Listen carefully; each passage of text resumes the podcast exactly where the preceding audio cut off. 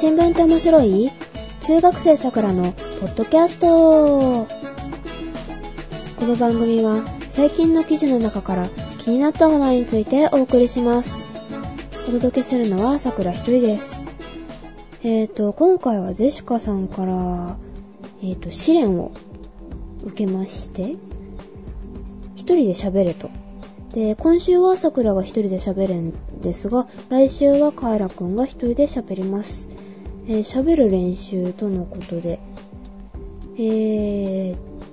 ゼシカさんが、そういえば、この前、ウーテクで話してた自転車ネタで、えー、思い出したんですが、さくらも自転車ネタが一つあります。え駅に自転車をさくらが置いていたら、置きっぱなしにして、翌日、翌々日ぐらいに、自転車さあ乗ろうと思って見に行ったら、チェーンというかワイヤーがかかっていて、乗れなかったんですよ。普通、自転車の鍵をかけ忘れて、その、取られるとかはよくあるんですが、じゃなくて、チェーンをかけられて、っていうか鍵をかけられて乗れない状態にいたずらでされてたんですね。で、まあ、とりあえず発出所にて、で、まあ、対処してもらったというか、チェーンを外してもらった？切ってもらったんですが、で、その警官の方に聞いたんですが、えっと、普通はこんな事件はないと。取られるならまだしも逆に鍵をかけられるなんて初めてだと言われました。まあ、そう、そんなところです。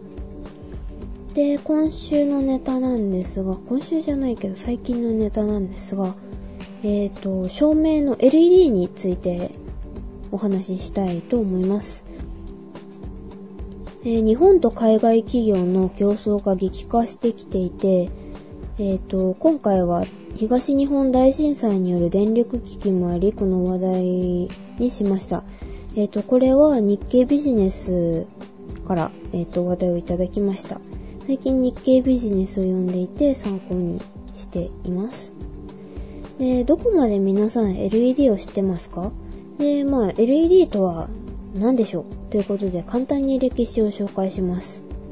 1990年に黄色と黄緑色と赤色の LED が実用化されました。で、1993年には高輝度の青色 LED が実用化。1995年には高輝度の緑色が実用化されました。で、この緑色の LED は青と同じ素材でできています。1996年には高輝度の白色の LED が実用化されました。これは青色と黄色を光の三原色を用いて、白色を再現したということです。で、これでやっと実用化に至りました。えー、全色が揃ったので。で、今までは液晶テレビのバックライトとかに LED は使われていたんですが、えー、2012年には液晶テレビの LED が使われている率、搭載率が75%になるという統計結果が出まして、そろそろ LED のテレビ向けの用途は限界まで、まあ、使用されているので、で、もう伸びないということで、で、中国産の LED が照明市場にも入ってきていることもあり、えー、海外の話はまあ、後ほどします。テレビ向けの用途が頭打ちなら、まあ、照明市場に移ろうと。実際、徐々に LED は照明市場に広がりつつあるんですね。全国で最大の LED 集積地帯っていうのは大阪駅の周辺になっています。2つの百貨店だけで7万台以上の LED が使用されていたり、えー、LED を採用した百貨店は、えー、三越伊勢丹と大丸梅田店です。全館中、えー、それぞれ6割や7割程度使用されていて、で、例えば化粧品売り場とか宝石店などで使われているんですが、で、なぜ百貨店が重要かというと、百貨店って色々照明に厳しいんですね。えー、例えば化粧品売り場だったら肌の見せ方に使う LED や宝石だったら輝きを重視した LED 照明照明？で、従来の照明に劣らない、それかそれ以上の効果がないと採用されないんですね。商品の見せ方が百貨店ではとても重要なものなんです。で、だから百貨店で採用されたということは従来のものより優れているということになります。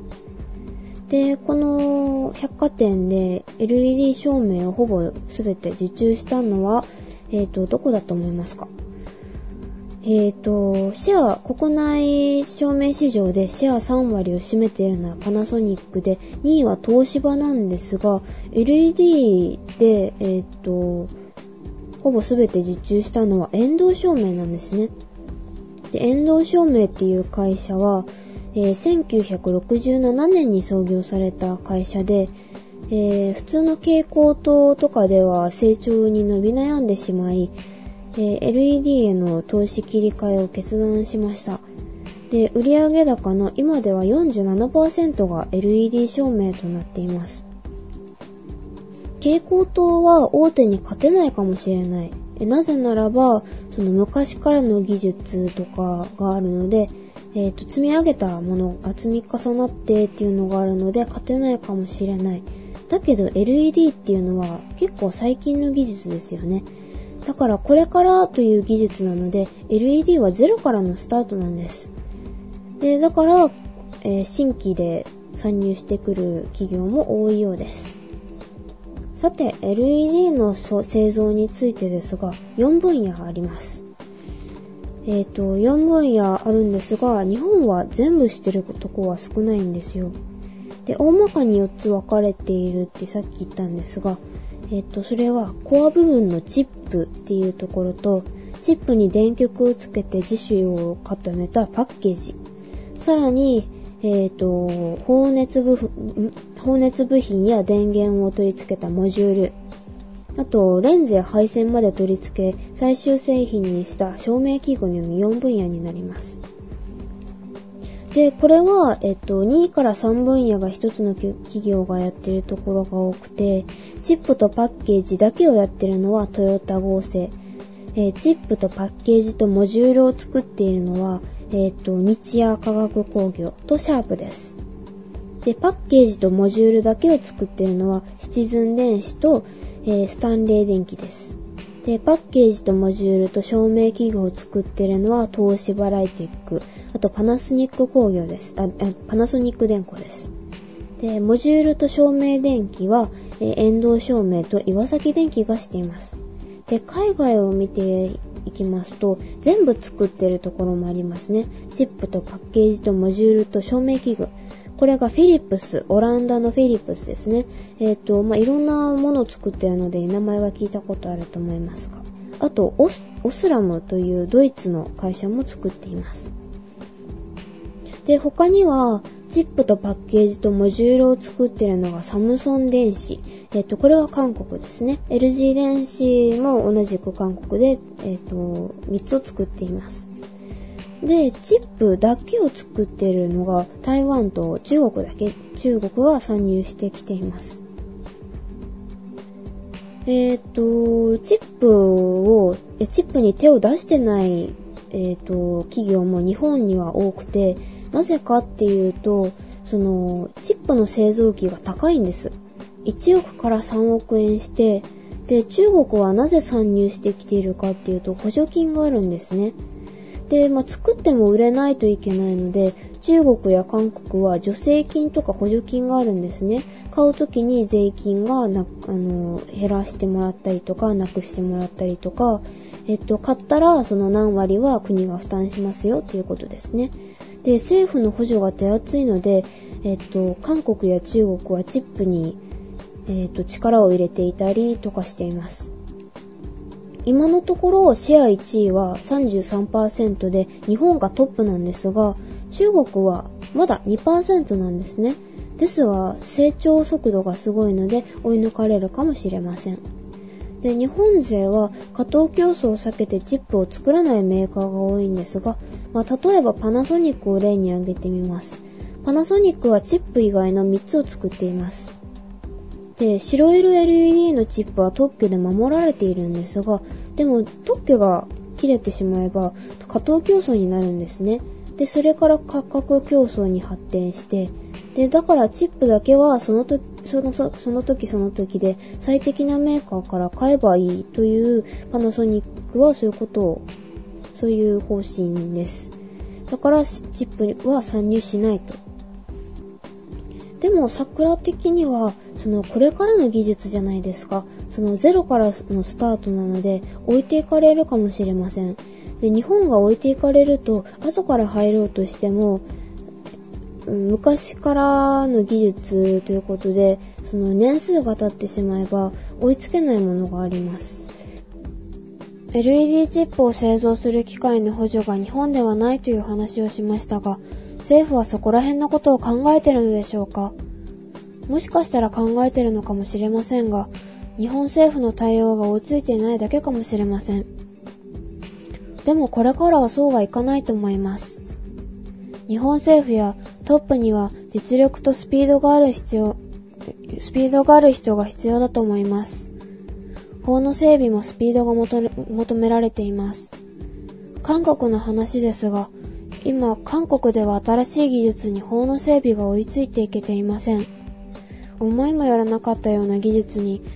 今までの方がついていけていません。チェーンのない自転車が韓国では開発されました。ですが、法律によって発売まで至っていません。